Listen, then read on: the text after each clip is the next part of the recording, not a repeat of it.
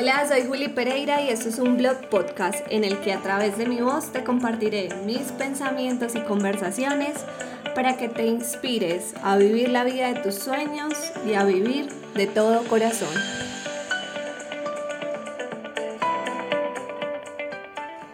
Hola y bienvenidos a este primer episodio que lo he nombrado una montaña rusa sin final. Eso es el autoconocimiento para mí. Hoy te compartiré mi experiencia y algunas herramientas que he utilizado para sobrellevar lo que implica subirse en esa montaña rusa que no tiene final.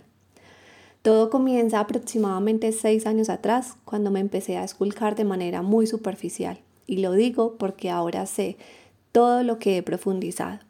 Inicié a descubrir por mí misma y a través de mis amigas todo lo que no estaba bien, las situaciones que por mucho tiempo eran normales para mí y cómo a medida que hacía el recorrido se iban desconfigurando, me mostraron otra realidad, una que me dolía ver pero ya era imposible tapar.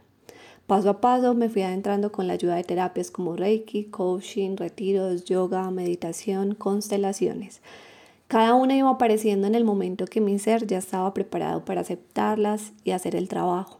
Aquí es donde me doy cuenta que me monté en una montaña rusa en la que subía, daba vueltas, bajaba y nuevamente subía, la que nunca para. Al mismo tiempo que internamente todo se iba moviendo, Afuera todo empezó a transformarse y con ello mi entorno y las personas. Como todo lo desconocido, empecé a sentir incertidumbre y mucho miedo, pero a pesar de eso seguía ahí montada, haciéndome responsable del proceso, de mi vida. Ahora, sin importar el momento en el que esté, puedo reconocer el avance que he creado y la transformación que he tenido. Tal vez tú estés empezando o ya lleves mucho tiempo, lo importante es hacerte consciente de lo que has avanzado y eso solo lo puedes medir viendo lo que eras, cómo era tu forma de reaccionar, revisando tu lenguaje hacia ti, haciéndote preguntas como cuáles son mis fortalezas y mis debilidades, cuáles son mis valores, qué me gusta y qué no me gusta.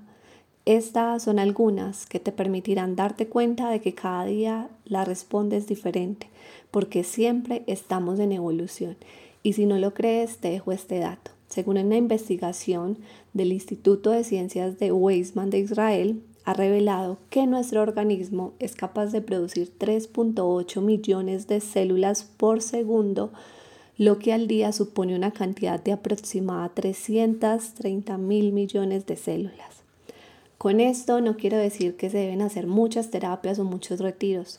Solo pongo un espejo para que mires qué refleja en ti y desde ahí hacer el trabajo de conocerte más para construir una relación contigo más compasiva, más amorosa y vivir tu vida soñada. Además, porque cuanto más nos conozcamos, más fácil será comprender a nuestro entorno y hacer del mundo un lugar más empático.